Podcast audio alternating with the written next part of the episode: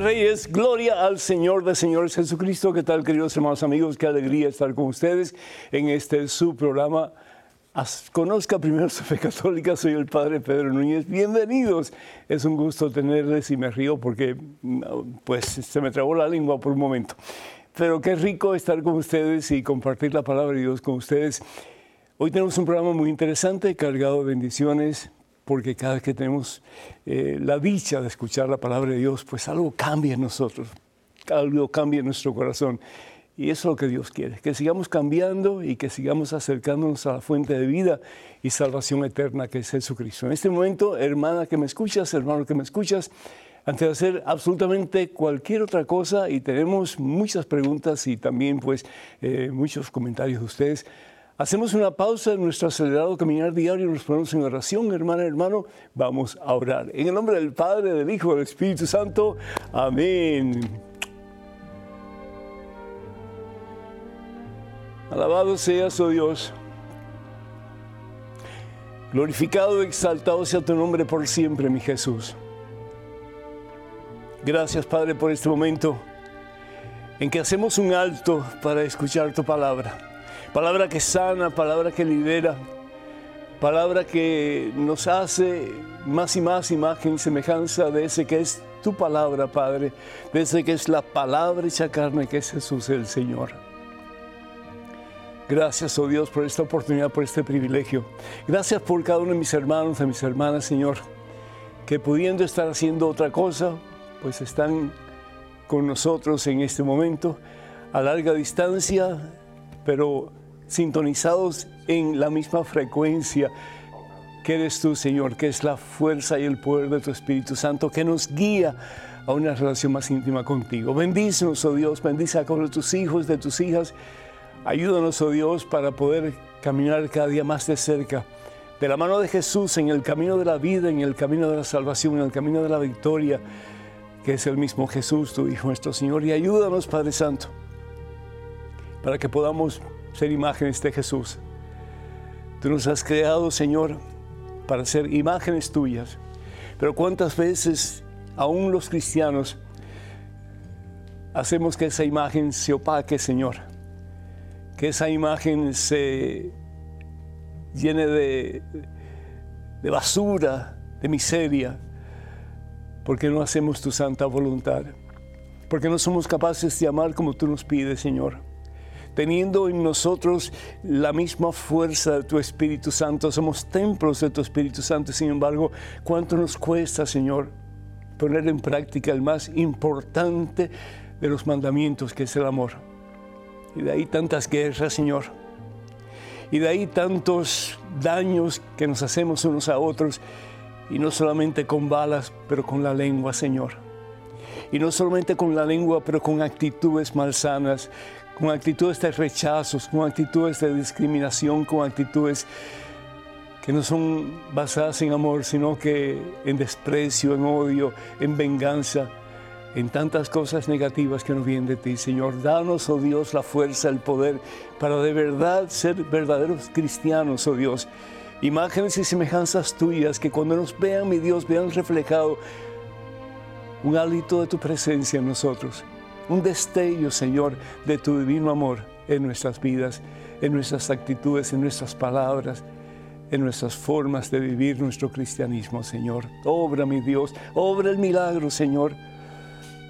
Levanta, mi Dios, a aquellos que están caídos a consecuencias de tantas críticas malsanas, de tantas habladurías, de tantos chismes, Señor que en vez de edificar lo que hacen es aplastar la dignidad del ser humano. Ayúdanos a Dios a reconocer que somos hermanos, hijos de un mismo Padre, que eres tú, mi Dios. Y que todos nosotros, reconociendo que somos hermanos, luchemos por la paz en este mundo, luchemos por la unidad en este mundo, luchemos por ser verdaderos discípulos de ese a quien llamamos Maestro y Señor, que es Jesús, nuestro Salvador. Bendice, Señor, a cada uno de tus hijos. Bendícenos, oh Dios, y llénanos, Señor, de la plenitud de tu presencia, de tu gracia y de tu amor. A ti la gloria, Padre Santo, en Cristo Jesús, por los siglos de los siglos. Amén, mi Dios. Amén. quiero pedir en este momento muy especialmente por Carlos Seón, eh, que acaba prácticamente de fallecer. Eh, él era predicador y cantante católico argentino. Pedimos por Carlos que el Señor le dé la corona de los santos, que es el cielo, y si tiene que pasar por el purgatorio, que sea un tiempo muy limitado y que pronto pueda estar en la presencia de nuestro Creador y nuestro Señor.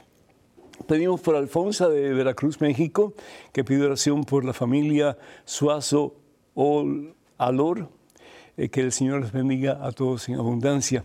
Eh, también pedimos por Grace de New Jersey, que pide oración por uh, Myron, por Leslie y por Linda. Dios les bendiga a todos en abundancia.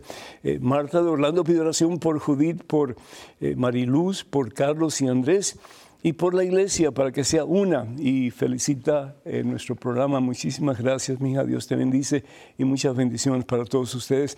Ana de New York pide oración por sus hijos, Aileen y también Joselito, su mamá Jena, y por la unidad de su familia. Que Dios les bendiga a todos y nuestras oraciones están con ustedes. Margarita de eh, Murrieta, California, pide oración por una cirugía que va a tener en este mes eh, de marzo, eh, que el Señor te bendiga. Bueno, ya tiene que haber pasado, así que esperamos que todo pues haya salido bien. Que el Señor te bendiga y que te recuperes muy pronto. Y Manuel de Brooklyn, en New York, pide oración por su familia. Núñez Coronado. Muchas bendiciones para todos ustedes. Imagino que somos primos a una distancia, pero somos primos de todas maneras. Eh, también pedimos por Marvin del Salvador, que pide oración por su hijo Marvin Josué Benítez y por la conversión de Sonia y Amile. Que Dios les bendiga a todos en súper, súper abundancia. Pedimos también por todos aquellos que solicitan nuestras oraciones a través de eh, nuestras redes sociales y queremos decirles que los únicos medios oficiales de este servidor pues son los siguientes. Estamos en Facebook y para comunicarse con nosotros vayan por favor a facebook.com diagonal P. Pedro Núñez, facebook.com diagonal P. Pedro Núñez. Estamos también en Twitter, en Instagram, en YouTube. Para comunicarse con nosotros, por favor, vayan a Padre Pedro Núñez, Padre Pedro Núñez. Y también eh, nuestro correo electrónico, que es Padre Pedro arroba EWTN, Padre Pedro arroba EWTN. Tenga mucho cuidado, por favor, con perfiles falsos que piden apoyo económico en mi nombre. Eso nunca lo haríamos a través de estos medios que acabamos de mencionar. La palabra de Dios en el libro de Génesis, en el capítulo 1, versículo 28, 29, nos dice que tú y yo hemos sido creados a imagen y semejanza de Dios. Es decir, que en alguna forma nos parecemos a Dios. Y de todas las cosas que podemos mencionar de cómo nos parecemos a Dios, la por excelencia, la forma por excelencia en que tú y yo nos parecemos a Dios es porque somos capaces de amar incondicionalmente. Es decir, el amor no tiene límites. El amor lo ponemos tú y yo. ¿Hasta qué punto podemos amar? ¿Hasta qué punto eh, podemos ah, pues dar la mano al necesitado, hasta qué punto podemos nosotros ayudar a aquellos que están enfermos, que están eh, con graves necesidades, hasta qué punto. ¿Hasta qué punto podemos dejar de eh, buscar nuestro propio beneficio y tratar de buscar el beneficio de la otra persona? Pues eso es lo que hizo Jesús. Jesús es la manifestación total y completa del Padre. Y Jesús nos dice en el Evangelio según San Juan, capítulo 10, versículo 10, he venido para que tengas vida, he venido para que tengas vida, no muerte. Dios no te quiere llevar al infierno. No, eso no es lo que Dios quiere. He venido para que tengas vida y vida en abundancia. ¿Y cuál es la vida en abundancia? La misma gloria de Dios a pesar de nuestras ofensas, a pesar de nuestros rechazos a Dios, a pesar de las múltiples ocasiones en que hemos cometido pecado y le hemos dado la espalda a Dios, Dios siempre nos busca y nos busca con un corazón henchido de amor. ¿Por qué? Porque Él es amor. Primera de Juan capítulo 4 versículo 16, Dios es amor y el que conoce amor conoce a Dios porque Dios es amor. Entonces lo opuesto al amor es el odio es la codicia, es el deseo de tener a expensa del dolor de los demás, a expensa de aún el darle muerte a otras personas para nosotros poder obtener el fin que nosotros queremos para nuestro propio bien, para nuestro propio ego. Y eso desafortunadamente es lo que está pasando hoy día en muchos de nuestros países, hermanas y hermanos, en América Latina, en muchos de nuestros países, bien lo sabemos, y es lo que ha estado pasando en Ucrania también. Qué triste. Por la codicia de una persona, por el afán de tener más, de poseer más, de adquirir más, de tener más prestigio, no solamente pues ha dañado tantos seres humanos, guerras inútiles, en que los seres humanos se despellejan, se lastiman, se hieren, se matan, y todo por la falta de amor. Una contradicción total. Hemos sido creados por el mismo Dios para ser como Él. Tú has sido creado, creada por Dios para actuar como Él, para vivir como Él, para ser como Él. Y Él nos da la gracia a través del bautismo dice San Pablo que hemos sido injertados en Cristo, Romanos capítulo 6, versículo 5, y nos hemos convertido en templos del Espíritu Santo, 1 Corintios capítulo 6, versículo 19. Nos hemos convertido en templos del Espíritu Santo. Tú eres templo ambulante de la presencia de Dios. Yo soy templo de la presencia de Dios, pero para vivir como Dios, no para vivir peor que salvajes, hermanos. Eso de ojo por ojo y diente por diente no puede existir en el cristianismo. Y peor aún, te saco todo lo que tienes para yo tener más que tú. ¿Cuánta gente no abusa de otras personas? ¿Cuánta gente en sus críticas no mata la dignidad de otras personas? ¿Cuánta gente para sacar provecho no esclaviza a otras personas dándole una miseria de sueldo? Y después nos decimos cristianos. Y decimos que hemos sido creados a imagen y semejanza de Dios cuando realmente estamos haciendo lo opuesto. La guerra en tantas formas diferentes continúa siendo una eh, terrible enfermedad que tantas personas están dispuestos a liberar aunque cueste la vida. Y sin embargo el Señor nos invita nos exhorta a dejar de vivir en pugna los unos con los otros, a dejar de vivir matándonos unos a otros en tantas formas diferentes y a optar por el camino de Dios, que es el único camino que nos lleva a la salvación, es el único camino que nos lleva al cielo, es el único camino que Jesucristo nos ha enseñado. Les doy un mandamiento nuevo, dice el Señor Jesús, Evangelio según San Juan, capítulo 13, versículos 34 y 35. Soy un mandamiento nuevo. Sean capaces de amar hasta ese extremo. Mira, así. Dispuestos, como discípulos de Jesús, a quien llamamos Maestro y Señor, a darlo todo, todo, hasta la última gota de nuestra sangre. Qué hermoso sería si cada esposo hiciera eso con su esposa. Tú eres primero, mi amor. Yo quiero vivir para hacerte a ti feliz. En vez de qué voy a hacer para sacarte hasta el último suspiro de tu vida para yo ser feliz. No. Estaba hablando con una persona esta mañana, por cierto, que me decía, padre, esta amiga mía se ha tenido que esconder porque su esposo la quiere golpear, sobre todo cuando está borracho. Y lo más triste es que prácticamente todo el tiempo lo pasa borracho. Y nos preguntamos, ¿podrá esta persona salvarse?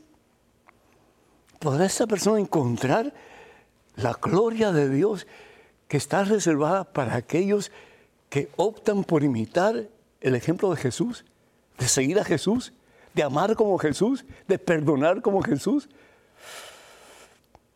Solo Dios sabe. Pero hermana y hermano, lucha por vivir como Jesús. Y no solamente por tu propio bien, no solamente por mi bien, pero por el bien de tus hijos, por el bien de tu familia.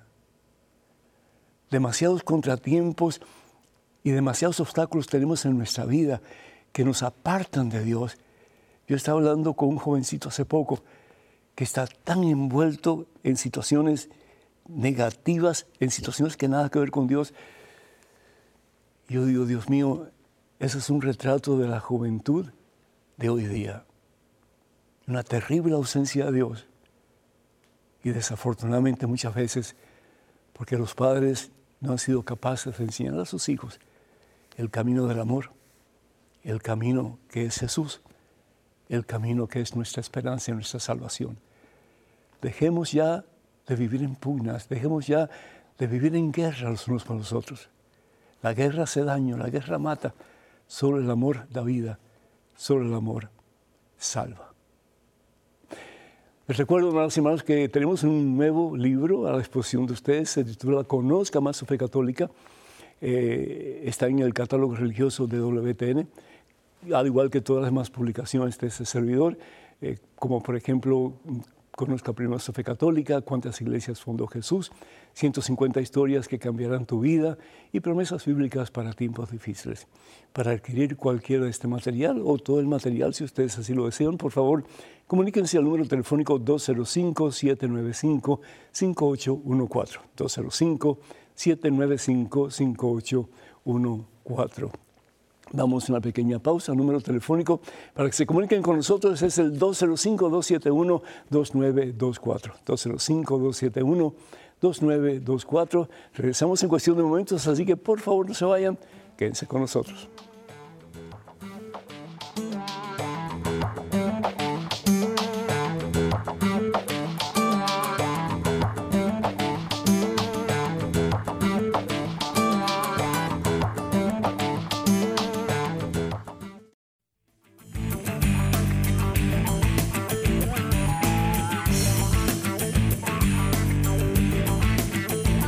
Sea el Señor Jesús, bendito seas mi Dios, mi Señor, mi Rey.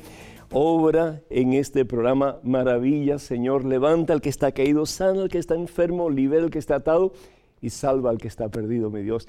Hermanas y hermanos, un gusto estar con ustedes. Soy el Padre Pedro Núñez. Bienvenidos a este su programa. Conozca primero su fe católica. En estos momentos, una llamada telefónica desde Chile. Pedro, ¿me escuchas? Sí, le escucho, Padre. Buenas tardes. Buenas tardes, el Señor te bendice. Bueno, dije de Chile, eres de Chile, Pedro. Sí, no necesariamente estás en Chile. Adelante, por favor. Sí, es una consulta sobre el Evangelio de Mateo capítulo 6, sobre la oración.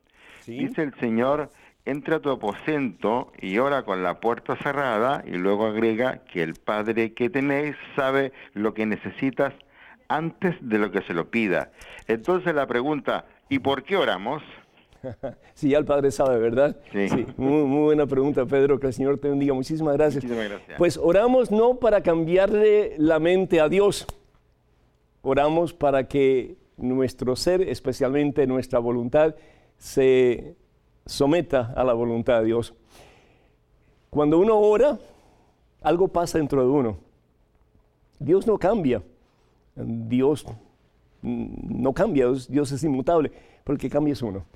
Cuando nosotros realmente comenzamos a orar, le damos cabida a Dios para que Él sea una parte más íntegra de nosotros. Y cuando comenzamos a orar, pedirle por una necesidad, nos damos cuenta, primero que todo, lo limitado que somos y lo grande que es Dios. Dicen que el cielo nunca está tan cerca de la tierra como cuando las rodillas están pegadas al suelo. ¿Sí? Una persona que no tiene problemas, entonces, pues no tiene que pedirle a Dios nada. Pero una persona que tiene problemas, y benditos a Dios por los problemas, porque a veces Dios permite los problemas para, nuestra, mm, para nuestro propio bien, para nuestra salvación, pues entonces es para acercarnos a Él. Entonces, ¿para qué pedirle a Dios? De nuevo, para acercarnos a Él aunque Dios sepa lo que necesitamos y mejor que nadie Dios sabe lo que es mejor para nosotros, pero es igual que un niño, cuando empieza a pedir a su papá o su mamá por cosas, el papá le puede decir, hijo, sí, con todo gusto te lo doy. La mamá le puede decir, mijito, no en este momento, pero más tarde. O le puede decir, no te doy esto, pero te doy otra cosa. Pero ¿qué es lo que pasa en ese, en ese transcurso, esas palabras que se dicen unos a otros? Pues están desarrollando una relación más íntima. Y al fin y al cabo, pues eso es lo que Dios quiere. Y al fin y al cabo, Pedro eso es lo que es la oración, el desarrollar a través de palabras, a través de un diálogo, una relación más íntima y estrecha con ese que al fin y al cabo es el único que puede satisfacer todas nuestras necesidades, que es Dios, que es Jesucristo. Gracias por tu pregunta. Tenemos en estos momentos un correo electrónico con una pregunta interesante, estoy seguro. Adelante, por favor. Estimado padre, con respeto y con mucho temor y temblor por atreverme a dudar y cuestionarme verdades de la fe, desearía alguna explicación sobre el tifón de Filipinas que mató tantas vidas inocentes. Este tipo de sucesos ¿No contradice el texto bíblico de que Dios hizo perfecta su creación? ¿No contradice los tres atributos de omnipresencia, omnisciencia y omnipotencia? Si el mal que predomina en la humanidad es obra exclusiva de una libertad mal usada por el hombre, el mal que proviene de las catástrofes, ¿de dónde proviene? Enrique, de Córdoba, Argentina. Enrique, gracias por tu pregunta y sí, eh, uno cuando ve una situación así, uno dice, ¿y, por qué? ¿Y dónde está Dios?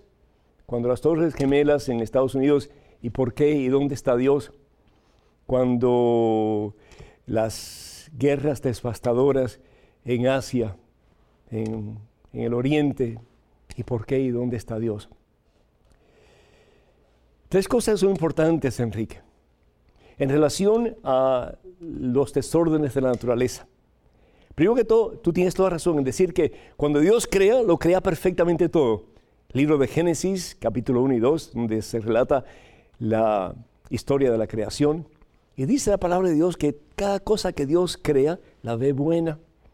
¿Por qué? Porque el amor es un poder creativo y el amor crea todo bien. El amor de Dios, porque el amor de Dios es puro y siempre quiere lo mejor para eso que ha creado. Y dice la palabra de Dios que de todo lo creado, cuando Dios crea al ser humano, Dios lo ve muy bueno. No solamente lo ve bueno, lo ve muy bueno. ¿Por qué? Porque el ser humano es la cúspide de la creación de Dios. Pero si bien es cierto que todo lo que Dios ha creado es bueno, también tenemos que estar conscientes de que en el caso del planeta Tierra muy particularmente, primero que todo, la Tierra está en constante movimiento. ¿sí? gira sobre su propio eje. Y al girar sobre su propio eje y estar en constante movimiento desde el punto de vista físico, existen los momentos de calentura y de enfriamiento de la Tierra por estar en constante movimiento.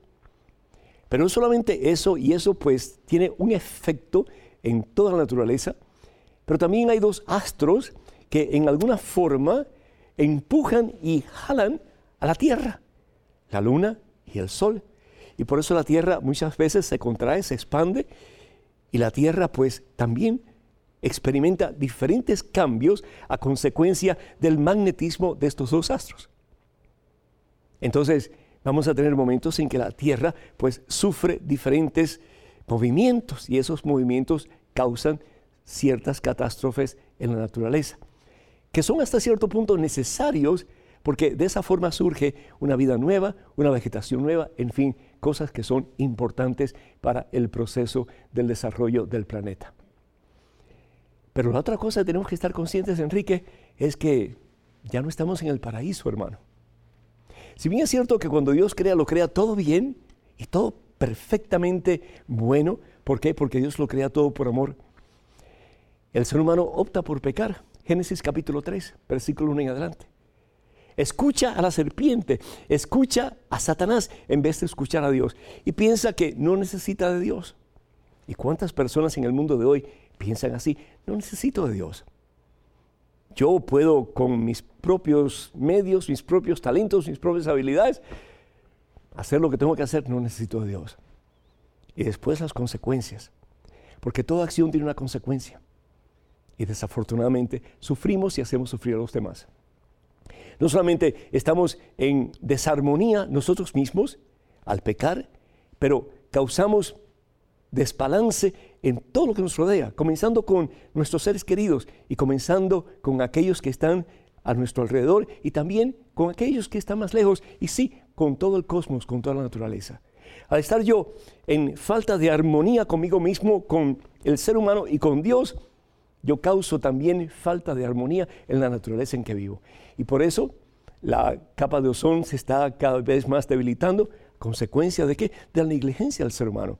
Eh, la combustión que existe en todo el universo, en el mundo en que vivimos, en la Tierra, es consecuencia del pecado del ser humano. Es el yo hacer yo lo que yo quiero y no me interesa a los demás.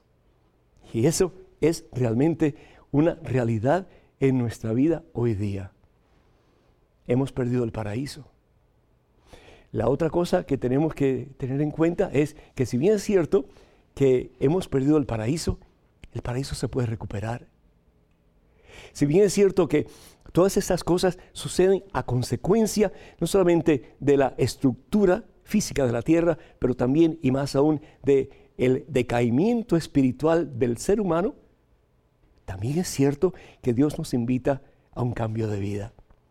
Y cuando comenzamos a cambiar de vida, cuando comenzamos de verdad a estar en armonía con Dios, en armonía con los hermanos y en armonía con la naturaleza, cosas maravillosas pasan. Y la palabra de Dios nos dice, y con esto quiero terminar, porque podríamos hablar de esto muchísimo más, y te agradezco tu pregunta. Hay una promesa en la Biblia, en Isaías capítulo 11, versículo 9. Dice la palabra de Dios que un día, si así queremos, un día, un día, ya no se cometerá más el mal ni se dañará más al prójimo en la tierra. En todo mi, tierra, mi cerro santo, dice el Señor, pues como llenan las aguas el mar, así un día, si lo queremos, la tierra estará llena del conocimiento de Dios.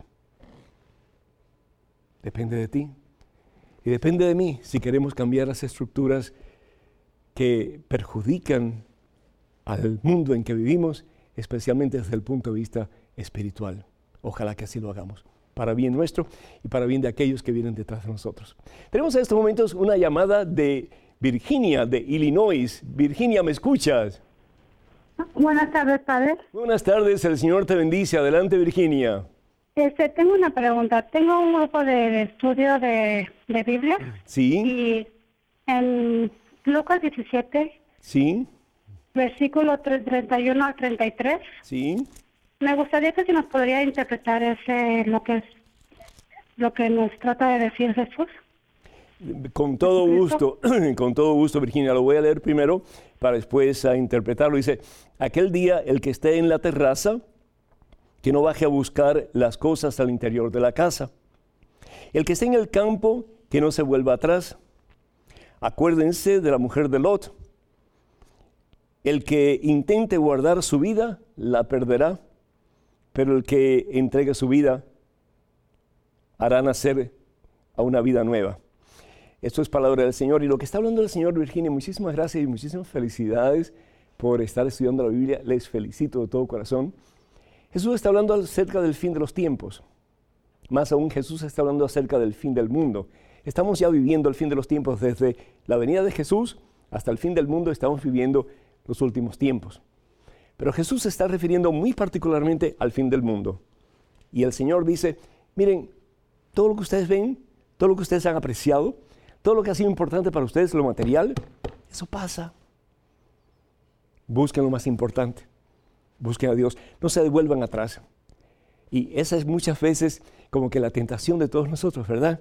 Cuando estamos cansados de buscar a Dios, de estar en las cosas de Dios, y recibimos críticas y recibimos comentarios hirientes, cuando recibimos ah, burlas, cuando vemos que otras personas que están fuera del camino de Dios eh, tienen muchas más cosas que nosotros, tienen una mejor familia que nosotros, y nosotros como que nos estamos yendo a pique, entonces decimos, ¿qué estamos haciendo aquí? ¿No es cierto? Pero el Señor Jesús dice, sigan con su mirada puesta en la meta, sigan con su norte, no se desvíen, no se den por vencidos, no se rindan. Y el Señor Jesús dice en el Evangelio según San Mateo capítulo 24, versículo 13, que hay que perseverar. Porque solamente una cosa es importante y es unión con Él. Y dice el Señor Jesús que el que persevera, ese se salvará. Entonces la salvación no es cuestión de un momento de decir, acepto a Jesús como Señor y Salvador de mi vida y punto, no. Es el sí de María de todos los días. Hágase, Señor, en mí tu voluntad. Quiero ser tu esclavo, tu esclava. Quiero tenerte a ti como norte, como meta, como razón y como propósito de mi vida. Y a través de mi vida vivida para ti, que yo pueda también llevar a los míos a una relación más estrecha contigo. Y a través de esa relación más estrecha contigo, de mi familia, Señor, hacer que otras familias, y por qué no, que el mundo entero venga a tus pies, Cristo Jesús. Entonces habrá armonía, habrá paz, y Cristo Jesús será para siempre nuestro Rey. Hermanos y hermanos, tenemos en estos momentos un correo electrónico. Adelante con la pregunta, por favor. Hola padre, soy acólito desde los siete años y estoy estudiando en el colegio salesiano. La gente que muere, ¿en ese momento va al encuentro con Dios o va a algún otro lugar? Un saludo cariñoso. Marco de Chile. Tengo 12 años. Marco, el Señor te bendice. Muchísimas gracias por tu deseo de conocer más a fondo la palabra de Dios y, qué bueno, ¿verdad? Yo no puedo decir lo mismo porque creo que puedo decir más bien como San Agustín, no que me estoy comparando con San Agustín, pero decía San Agustín, tarde te conocí, pero te conocí, Señor. Yo te felicito porque lo estás conociendo a una temprana edad. Las personas que mueren, dice la palabra de Dios en el Evangelio de San Mateo capítulo 25, versículos del 31 hasta el 40, ¿verdad? El Señor habla de la segunda venida o habla también del fin de los tiempos, el fin del mundo en particular. Y Jesús lo que dice es que va a haber dos juicios. El juicio personal, cuando nosotros morimos, tenemos un juicio personal y un juicio universal. Cuando la persona muere, en ese momento ya está delante de Dios y en ese momento se efectúa, se realiza el juicio. ¿Por qué? Porque Dios está fuera del tiempo. El tiempo es un invento del ser humano para tener puntos de referencia, pero para Dios no hay tiempo. Dios es pasado, Dios es presente y Dios es futuro. Y realmente el pasado y el futuro para Dios es el eterno presente. Por eso Dios le dice a Moisés en la zarza ardiendo, en el libro del Éxodo capítulo 3, yo soy. Es decir, yo soy el eterno, yo soy Dios. Cuando una persona muere, dice la palabra de Dios que Jesús separará unos de otros. Es decir, como el pastor separa a las ovejas de los machos cabríos o de los chivos, separará a unos de otros. Ese es el primer juicio. Los buenos, a un lado, los malos, a otro lado.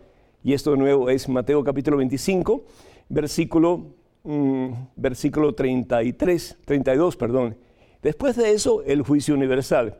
Dice la palabra de Dios. Entonces el rey dirá a los que están a la derecha, vengan benditos de mi Padre y tomen posesión del reino que ha sido preparado para ustedes, porque tuve hambre, me dieron de comer, tuve sed, me dieron de beber, etc. Y a los malos, en la parte opuesta, y les dirá lo opuesto, tuve hambre, no me dieron de comer, tuve sed, no me dieron de beber, etc. Y preguntarán, ¿cuándo te vimos? Hambriento, sediento, y te dimos o no te dimos de comer o de beber, etc.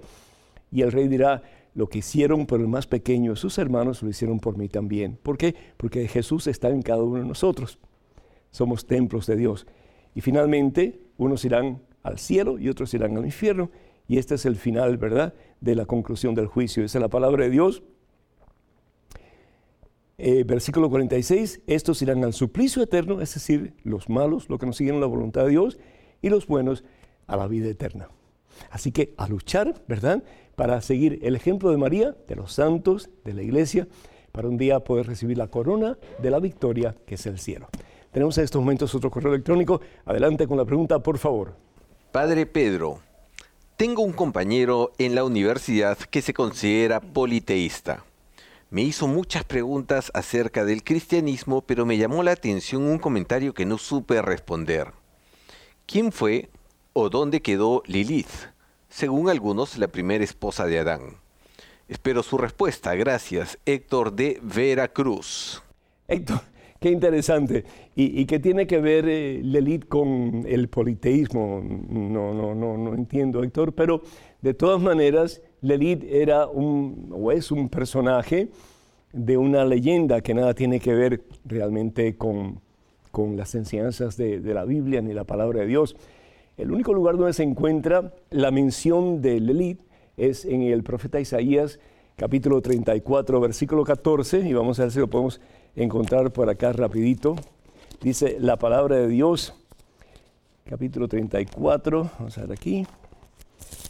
Pero eh, se refiere realmente, eh, es, una, una, leyenda, no es nada no es nada serio ni nada real. Dice el versículo 14, allí se juntarán los gatos salvajes con los pumas y se dará cita a los chivos. Allí también se echará a descansar el monstruo llamado Lelí. Eso es lo que dice la palabra de Dios. Ese es el único momento, el único pasaje de la Biblia que se habla de este personaje. Según esta leyenda, Dios crea primero a esta mujer, Lilith, y después crea a Adán. Y cuando pues Adán quiere tener relaciones sexuales con esta mujer, ella lo impide. ¿Por qué? Porque ella se cree superior a Adán y por lo tanto siente, y esto es una cosa que es contradictoria a lo que la iglesia y la palabra de Dios enseña sobre el matrimonio, que es una dádiva responsable de amor el uno por el otro. En este caso ella siente que está sometiéndose a Adán y por lo tanto rehúsa tener relaciones sexuales con Adán. Y no solamente rehúsa, pero sale del paraíso, según la leyenda, y se va a otro lugar. Y allí pues tiene eh, mm, relaciones con diferentes demonios y qué sé yo. Y el caso es que esta mujer llamada Lelith lo que hace es eh, buscar niños para, para matarlos, como venganza, ¿verdad? De nuevo, nada tiene que ver con el politeísmo, nada tiene que ver con las enseñanzas de la iglesia o la doctrina de la Santa Biblia. Eh, es una leyenda que lo que nos hace reconocer una vez más es que existe el mal y existe el bien y que de la mano de Dios no tenemos que temerle a nadie porque con Dios somos más que victoriosos, en el todo lo podemos y todo lo hemos de alcanzar. En estos momentos, una llamada de Patricia de California. Patricia, ¿me escuchas? Sí, padre, este, buenas tardes. Buenas tardes, Patricia. El Señor te bendice. Adelante, por favor. Ay, padre, yo le hablo porque en este año perdí a mi esposo de cáncer y nosotros somos servidores de Cristo en la iglesia. Felicidades, eh, Somos ministros de, de Eucaristía y estoy muy triste porque mi esposo en tres meses se me, se me fue de un cáncer terminal y este año ha sido muy difícil para mí. Quisiera que me diera un consejo, unas palabras de aliento, algo que me ayude. Con todo gusto, con todo gusto, Patricia. Primero que todo, eh, te felicito, te felicito a ti, felicito a tu familia, a tu esposo, por haber mm, decidido poner a Jesucristo como lo más importante en la vida de ustedes. Y Qué hermoso poder decir, Señor, te he servido y en el caso de tu esposo, te he servido hasta las últimas eh, gotas de mi energía y he tratado de servirte bien, Señor. A mí me fascina el pasaje de la Santa Biblia tomado del de, el Evangelio según San Juan, en el capítulo 11, en el versículo 25, donde Jesús dice, yo soy la resurrección y la vida. Es decir, la muerte no es el fin, la muerte, claro que lastima, la muerte, claro que causa dolor profundo, la muerte nos hace sentir como que hay un vacío entre nosotros que nunca se va a sanar, pero ¿sabes una cosa? Dios lo sana. Y te lo digo por experiencia. ¿Y sabes qué? El Señor suple nuestras necesidades. Y hoy día puedo decirte con el corazón en la mano que claro que se sufre, claro que hay dolor, pero también hay gozo. Primero que todo porque sabemos que esa persona ya no sufre más. Es decir, ¿qué es lo que dice Jesús a las mujeres que le seguían camino al Calvario? No lloren por mí, lloren por ustedes que se quedan aquí y por sus hijos también. Yo sé a dónde voy, yo sé a dónde voy. Y qué hermoso que tú puedas decir, yo sé dónde está mi esposa. en las mejores manos, en las manos de Jesús. Y ahí tenemos nosotros que clavar nuestra vista. Ahí tenemos nosotros que clavar nuestra esperanza, porque todo pasa todo pasa como acabamos de leer este pasaje de la Sagrada Escritura, ¿verdad? No se vuelvan atrás, no, tengan su mirada puesta en esa meta, que es la meta de ustedes, la meta que Dios quiere para ustedes, que es la vida eterna, que es la gloria. Por eso el Señor Jesús dice, yo soy la resurrección y la vida, el que cree en mí, aunque haya muerto, vivirá para siempre. Y el que haya creído en mí, aunque muera, vivirá. Y esto no lo dice cualquiera, eso es promesa del mismo Dios. Señor, yo te pido por esta hija tuya, bendícela, Señor, llena su corazón de paz y sobre todo la certeza de que si bien es cierto que su esposo está en las mejores manos en tus manos, Señor, un día muy pronto, en un abrir y cerrar de ojos, todos vamos a estar en tu presencia. A través del sacrificio de Jesús, de su pasión, muerte y resurrección, vamos a contemplar tu gloria, Señor, y vamos a alabar tu santo nombre para toda la eternidad. Regresamos en cuestión de momentos. Hermanas y hermanos, por favor no se vayan, quédense con nosotros.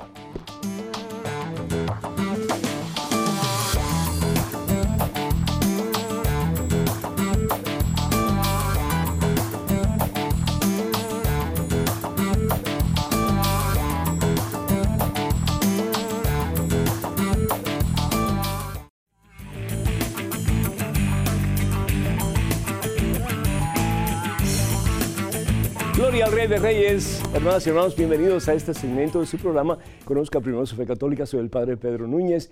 Y bueno, pues es un gusto estar con ustedes de nuevo en estos momentos. Un correo electrónico con una pregunta. Adelante, por favor. Hola, Padre. Quisiera saber por qué la iglesia tiene tantas Marías. Yo creo que solo hay una. Bueno, eso creo. Gracias. Vera de Costa Rica. Vera, estamos en la misma sintonía. Yo también creo que no solo María, es decir, la Madre de Jesús, nuestro Señor y Salvador, la siempre Virgen María. ¿Por qué María eh, tiene tantos títulos? Eh, Nuestra Señora Guadalupe, la Caridad del Cobre, eh, Señor, Nuestra Señora de los Andes, en fin, ¿verdad? Nuestra Señora Chiquinquirá, tantos y tantos y tantos nombres. Porque María se ha aparecido en muchísimos de estos lugares y como resultado, pues tiene el nombre del lugar donde ya se aparece o tiene que ver algo su nombre que está relacionado con su aparición. Pero siempre es la misma Madre de Jesús, la Madre de Dios, la Madre tuya la Madre mía. Entonces, pensemos que es María con diferentes vestidos, diferentes advocaciones, o diferentes títulos, o diferentes nombres, pero al fin y al cabo es la misma María de Nazaret, la Madre de Jesús, y por consecuencia, la Madre de Dios estos momentos otro correo electrónico. Adelante, por favor. Padre Pedro, soy católica bautizada y confirmada. Mis amigas evangélicas me dicen que el Apocalipsis habla sobre la Gran Babilonia y que ella es la Iglesia Católica, ya que ahí describen la ciudad de Roma. Me molesta que hablen mal de mi iglesia, pero ya me confundieron, pues es verdad que habla de Roma. Ayúdeme, por favor. Gema de Nicaragua. Gema, Gema. ¿Y por qué le haces caso a tus amigas y no le haces caso a lo que dice la Santa Iglesia Católica? ¿Por qué? Es decir, tus amigas conocen más, tienen más autoridad para hablar eh, cosas de, Dios que la iglesia que Jesús instituye sobre Pedro y los demás apóstoles, que es la iglesia que conocemos como la una Santa Católica Apostólica. Es decir, si yo te digo, mira Gema, eh, tu casa va a salir volando con, no sé, con, con, un viento y se va a quedar en las nubes, ¿tú me vas a hacer caso a mí? Entonces, ¿por qué le haces caso a personas que tienen muy poco conocimiento o ningún conocimiento bíblico que te puedan ayudar? ¿Qué es lo que dice la palabra de Dios? Primero que todo, acerca de esa gran ramera, la madre de, todas las rameras, la gran Babilonia, no está hablando de la iglesia.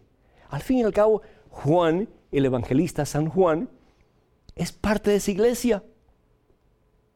Juan es parte de la iglesia que Jesús funda sobre Pedro y los demás apóstoles, Evangelio según San Mateo capítulo 16, versículo 18, cuando le dice a Pedro, que se llamaba Simón Barjona, sobre esta piedra edificaré mi iglesia y los poderes del infierno jamás la podrán vencer.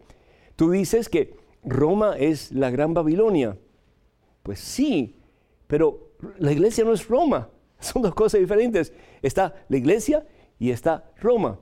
Y sabemos que los discípulos de Jesús, especialmente los dos grandes pilares de la iglesia de Jesucristo, Pablo y Pedro, fueron a Roma. ¿Por qué? Porque ellos estaban convencidos de que si ellos podían cristianizar la ciudad de Roma, que era la capital del imperio romano, iban pues como consecuencia a cristianizar al mundo conocido en aquel entonces, porque la mayor parte del mundo en aquel entonces conocido estaba bajo el yugo o el imperio romano. Pero cuando la Biblia, la palabra de Dios habla en el capítulo 17, en el libro de Apocalipsis, acerca de el, imperio romano y en particular de los, de los eh, eh, césares o los emperadores romanos y muy en particular de la ciudad de Roma, no está hablando de la iglesia en absoluto. La iglesia viene a cristianizar a Roma y el imperio romano. Tanto así, dice aquí la palabra de Dios en el versículo 6, capítulo 17, y observé que la mujer se había embriagado con la sangre de los santos y de los mártires de Jesús. Hermana, esos santos y esos mártires eran miembros de la iglesia que esta gente dice que es la Gran Babilonia o la madre de todas las prostitutas o rameras. Algo totalmente antibíblico y algo que algún día van a tener que dar cuenta delante del trono de Dios. Tenemos que orar mucho por todas estas personas para que dejen de sembrar tanto veneno en el corazón de tantas personas que al igual que tú, hermana, perdona, se dejan engañar. Tenemos en estos momentos a César de México que está en línea. César, ¿me escuchas? Sí, lo oigo. El Señor te bendice, César. Bienvenido, adelante, por favor. Hola, Padre. Buenas tardes. Quería preguntar por qué las iglesias protestantes dicen que somos salvos por gracia y no por obras. Somos, somos salvos por fe. Es decir, la fe es un don de Dios. Tenemos en el, eh, la primera carta de San Pablo a los Corintios, el capítulo 13, que dice que hay tres, eh, al fin y al cabo, hay tres dones o tres regalos que Dios nos da, la fe, la esperanza y el amor. Y dice San Pablo, el mayor de los tres es el amor. Si nosotros vamos, sin embargo, a la carta de San Pablo a los Corintios, perdón, a los romanos, carta de San Pablo a los romanos en el capítulo 5, vemos lo que dice San Pablo en referencia a la fe. Y dice así, por la fe, versículo 1 en adelante, hemos sido hechos justos, es decir, hemos sido salvados y estamos en paz con Dios por medio de Jesucristo nuestro Señor. Por Él hemos tenido acceso a este estado de gracia e incluso hacemos alarde de esperar la misma gloria a Dios. La fe es lo que salva. Es decir, yo puedo hacer un montón de obras pero esas obras sin fe no me salvan. Ahora, Santiago, en su carta, el apóstol Santiago, hablando acerca de la importancia de las obras, y aquí pues tenemos la otra parte de, de, lo que necesitamos para salvarnos, dice Santiago, ¿tú crees que hay un solo Dios? Pues muy bien, versículo 19, capítulo 2. También los demonios creen y sin embargo tiemblan. Dice Santiago, la fe que no produce obras está totalmente muerta. ¿Qué es fe? Fe no solamente es creer que Dios existe, los demonios también creen. Fe es mucho más que eso. Fe es someter mi vida al señorío de Jesús. Si realmente yo proclamo que Jesús es mi Señor, entonces yo tengo que hacer con María. Tengo que hacer igual que María. Someterme a Dios de tal manera que yo pueda decir como San Pablo, ya no soy yo quien vivo, es Cristo Jesús quien vive en mí. El poder decir con María Santísima, aquí está la esclava del Señor, que se haga en mí según tu voluntad. Eso es fe. De nuevo, fe no es cuestión de creer que Dios existe o de tener una mediocre relación con Dios. No, fe es aspirar a la santidad. Es aspirar a unión con Dios de tal manera que Dios sea mi todo y yo sea de Dios para siempre. Y eso es algo que se le tiene que inculcar a los jóvenes, a los niños, ustedes papás especialmente, para que un día puedan decir delante del trono de Dios, no perdí a ninguno de los que tú me diste, Señor. Qué tremendo. Importante eso decirles a ellos. Tenemos muchísimos papelitos para gloria a Dios y esta viene de una prima, no, es prima, pero se llama Marta Núñez y es de Colombia. Y ella pregunta acerca de los ministros extraordinarios de la Sagrada Eucaristía. Ella pregunta que si solamente hay unas 20 o 25 personas en la Santa Misa si se debe utilizar un ministro de Eucaristía. La razón por la cual se instalan los ministros extraordinarios de la Eucaristía es para ayudar a los sacerdotes o a los diáconos cuando hay muchísima gente en la Santa Misa. Pero cuando hay muy poquita gente, ese realmente ministerio debe ser ejercitado por el sacerdote y por el diácono y nadie más. Entonces ah, es algo que realmente pues debemos nosotros de preocuparnos un poquito más como sacerdotes o como celebrantes de la Santa Eucaristía, porque al fin y al cabo ese es nuestro ministerio, el de dar la vida de Jesús a aquellos que se acercan al altar de Dios. Tenemos esta otra, dice eh, que el médico le ha prescrito a su hija anticonceptivos a causa de hemorragias incontrolables. Y si esa situación le va a impedir acercarse a la mesa del Señor para comulgar. No, si esa medicina se le da con el propósito de controlar sus hemorragias y no para cerrarse la vida, mm, pues lo puede usar, no hay ningún problema. Lo que la iglesia está en contra de anticonceptivos que haga que la pareja se cierre a la vida y por lo tanto se hagan ellos mismos sus propios dioses. Eso sí, la iglesia está en contra porque al fin y al cabo va en contra de lo que Dios quiere para el matrimonio y una de las razones por la cual el hombre y la mujer se unen es para estar abiertos a la vida. Este otro dice, eh, una persona que desde niño tiene fuertes eh, deseos de de, mirar a, las mujeres, de tener atracciones hacia las mujeres. Dice, desde que empecé a profundizar la fe, eh, comencé a darme cuenta que esas costumbres eran malas, pero no puedo eliminar aún las miradas hacia el sexo opuesto. Y dice que sobre todo si hay, la mujer tiene algún atributo especial, en su figura que le cuesta mucho trabajo no mirar a esa persona. Primero que todo, la fe es disciplina y es todo un constante cambio, ¿verdad? Hacia la meta que es la santidad. En el caso de mirar a una mujer, si tú estás mirando a una mujer y dices, qué bonita, qué atractiva, pero no tienes fantasías en tu mente con esa persona, no estás cometiendo ningún pecado. Ahora, si comienzas a tener fantasías mm, con esa mujer de lo que vas a hacer, lo que puedes hacer, etc., entonces sí puede ser un pecado bien serio. Yo te invito, como no tengo más información, que hables con un sacerdote de tu confianza que te ayude a discernir realmente qué es pecado y qué no es pecado en tu comportamiento y que te ayude también con algunas penitencias adecuadas para que tú puedas más y más concentrarte en el Señor, sabiendo lo que dice el Señor, que donde está tu tesoro, pues ahí está tu corazón, ¿verdad que sí? Bendito sea Dios y así, hermanos y hermanos, vamos dando conclusión a este programa, pero antes quiero recordarles que con el favor de Dios, el sábado 9 de abril, eh, voy a estar en la parroquia Santa Teresita en Leeds, Alabama, y Santa Teresita está muy cerca de Birmingham, así que eh, para más información, pues comuníquense con nosotros y con todo gusto, pues le daremos la información necesaria. También quiero recordarles que ya en el mes de octubre, con el favor de Dios, vamos a ir a Tierra Santa del 14 al 25 de octubre. Para más información, por favor, comuníquense con la señora Maciel Carrasco de Canterbury Pilgrimage. Número celular de ella es el 347 347 463 3998.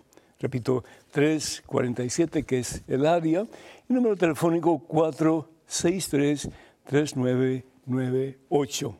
Eh, también hay otro número telefónico, en caso de ustedes quieran usar ese también, es el 1-800-635-0017. 1-800-635-0017. O si quieren escribirle, por favor, escriban a maciel arroba. Maciel arroba. El cupo ya se está llenando, así que por favor no pierda mucho tiempo porque después ya no va a haber espacio. Así que esperamos que nos podamos ver en octubre con el favor de Dios en la tierra que vio nacer al Señor Jesús, que es Tierra Santa. También pues ah, queremos invitarles para que por favor nos escriban. Eh, nuestra dirección es Padre Pedro arroba Padre Pedro arroba ewtn.com .com y también les invitamos para que sigan orando por este programa, por este ministerio de WTN, Radio Católica Mundial y muchos otros ministerios que están conectados con EWTN y también cuando puedan pues que envíen sus donativos para que podamos seguir llevando al mundo la santa palabra de Dios. Que el Señor les bendiga abundancia, hermanos y hermanos, que lejos de hacer guerra, que hagamos paz y que el amor sea nuestro mayor deseo en el corazón nuestro y en el corazón del mundo entero. Que la bendición de Dios Todopoderoso, Padre, Hijo, Espíritu Santo, descienda sobre ustedes, sus seres queridos y esté con ustedes por siempre. Que tengan un día muy feliz y hasta la próxima, Dios mediante.